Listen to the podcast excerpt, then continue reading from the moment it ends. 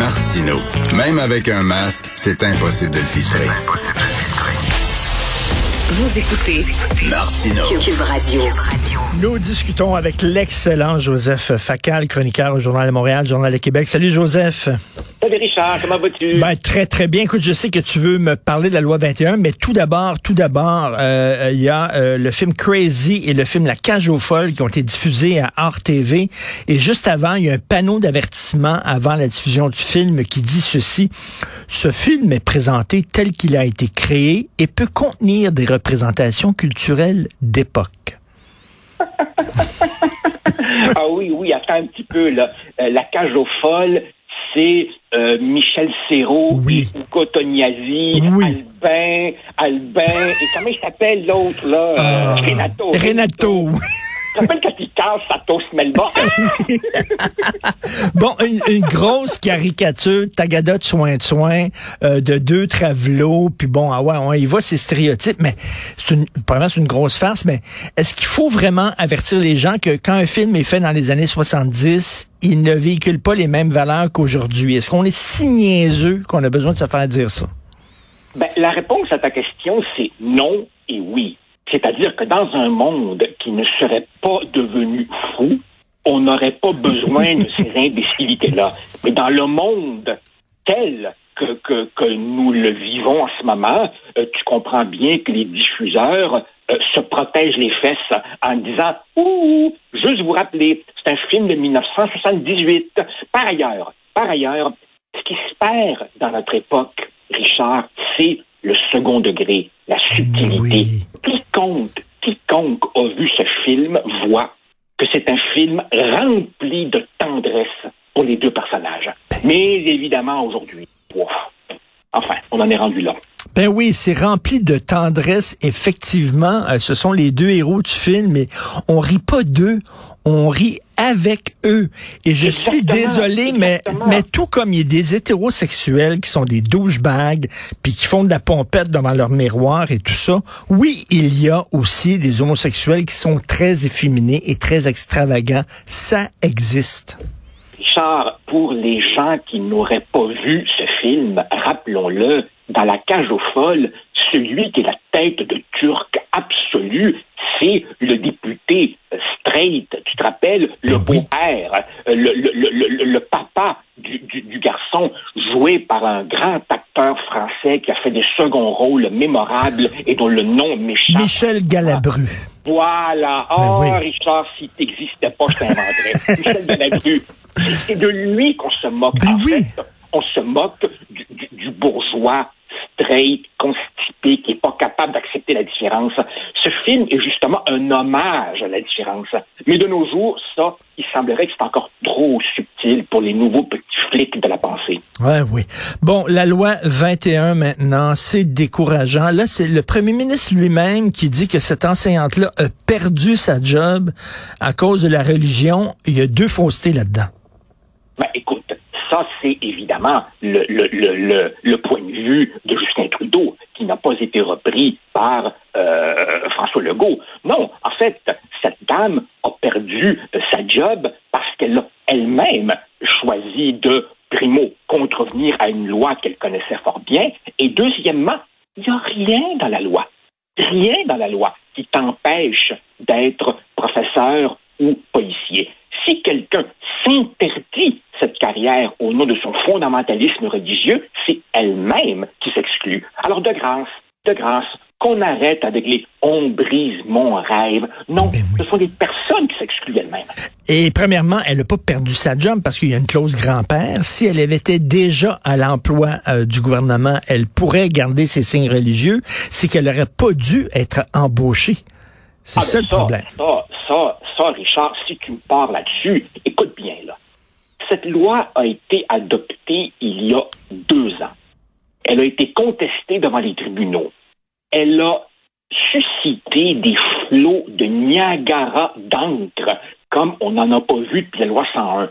Moi, je refuse de croire qu'il y a eu dans, dans, dans son embauche ou dans le fait de lui confier une classe une erreur de jugement. Mhm. Voyons donc, tout ça est un coup monté, une provocation pure et simple. Et par ailleurs, Richard, si tu me permets de faire du pouce, on entend beaucoup ces temps-ci notamment sur les ondes de Cube Radio, un argument du type Hey, c'est effrayant, on est les seuls en Amérique du Nord à avoir ce genre de loi.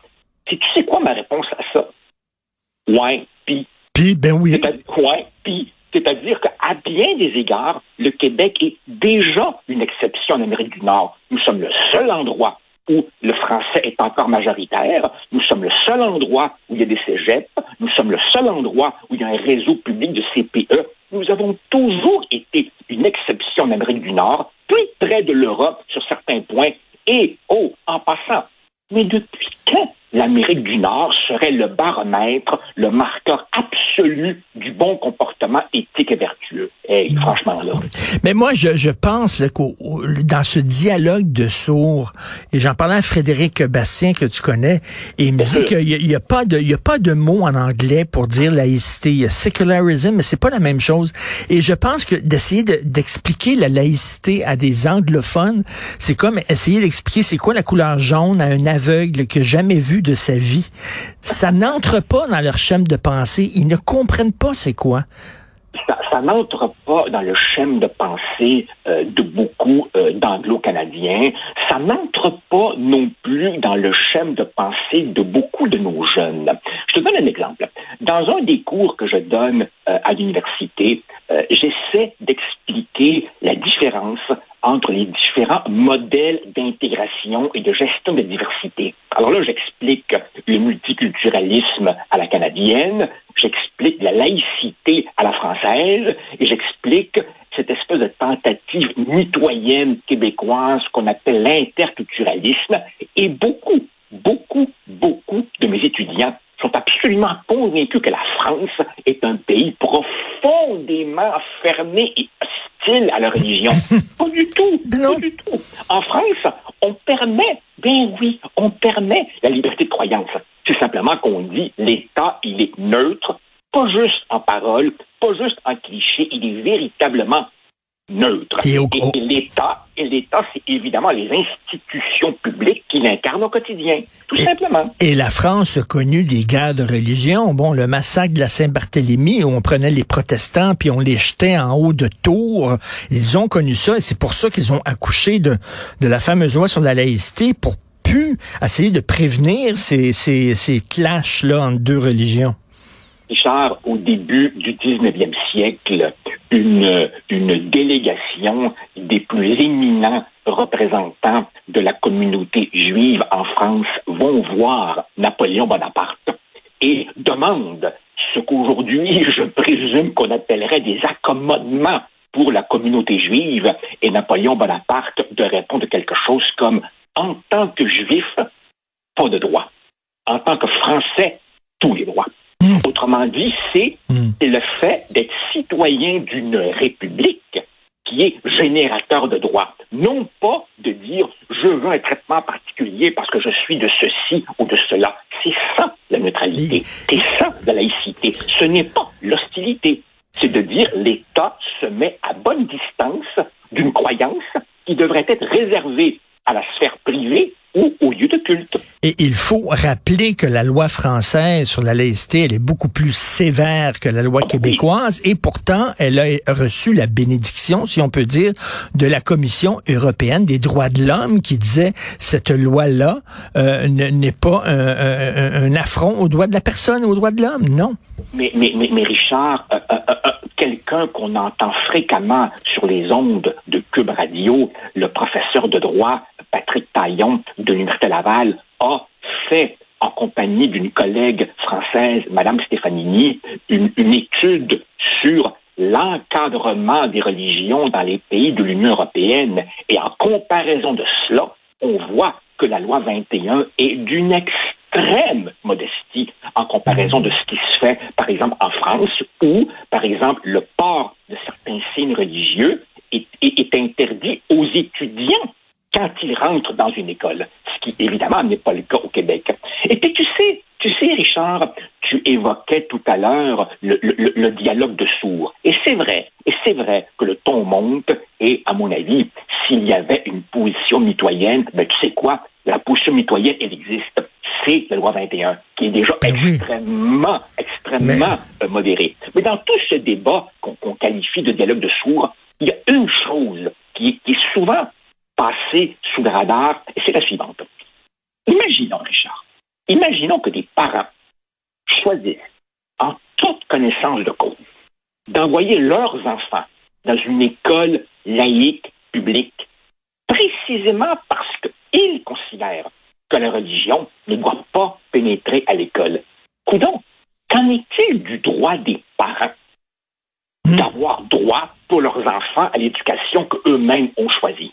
On ne parle jamais du droit des parents d'avoir l'enseignement qu'ils ont choisi, comme évidemment on ne parle pas beaucoup de la liberté de conscience d'un jeune enfant influençable. Et comme on ne parle pas beaucoup des musulmanes qui ne portent pas le voile et des musulmans qui sont ici et que- qui sont pour la laïcité, écoute, euh, on a le droit de se critiquer entre collègues et de pas être d'accord. Bon, José Legault, que je respecte beaucoup, mais aujourd'hui, elle dit, euh, autant les, opposants de la loi 21 que les, apôtres de la loi 21, les défenseurs, euh, bon, ils sont, ils sont collés au plafond. Mais moi, je trouve qu'il y a une différence entre des gens qui disent que, qui utilisent la loi 21 pour dire que le Québec est raciste, intolérant, puis xénophobe, et, et, et- et les autres qui disent, ben, qui sont outrés de se faire taxer de raciste, puis qui sont fâchés et qui lèvent le ton, ben, avec raison?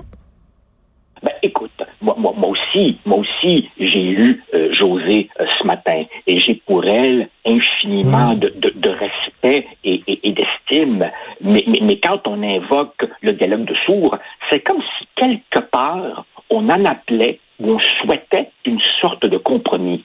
Ben, je m'excuse, Richard, sur cette question-là, je ne vois pas de terrain pour un compromis tellement, tellement différent de celui qui a été proposé. Écoute, Ben oui. quel est le pourcentage?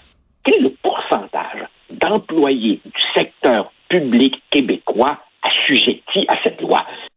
Si tu additionnes policiers, juges, procureurs, enseignants, ça doit faire, enfin, je ne sais pas quel pourcentage, mais l'immense majorité des fonctionnaires ne sont pas assujettis à cela. Mieux que ça encore, mieux que ça encore, ceux et celles qui portaient un signe religieux avant l'adoption de la loi gardent, gardent ce droit acquis au nom d'une clause grand-père. Alors franchement, là, Ben oui. je, je- je- Et- je pense que, je, pense que comme, comme c'est le titre d'une pièce de Shakespeare, Much Ado About Nothing. Ben Et oui. Franchement. Et, là. et- et Mais bon, traiter, traiter quelqu'un de raciste et quelqu'un qui se défend en disant non, je suis pas raciste, c'est pas la même chose, c'est pas, c'est la, la, liberté d'expression, c'est pas 20 minutes à ceux qui te traitent de raciste puis 20 minutes à toi qui essaie de te défendre. En tout cas, bref. Euh, mais ton, ton texte aujourd'hui montre justement que c'est une défense de la loi 21 qui est tout à fait rationnelle. Euh, Il y a pas d'émotion dans ton texte. Tu dis, voici, je rappelle des faits. D'ailleurs, moi, je trouve que tout le monde devrait découper la chronique de Joseph et la mettre sur son frigo, sur la porte de son frigo, parce que tout est là. 10 remarques sur la loi 21 et, et c'est bien de les rappeler, ça.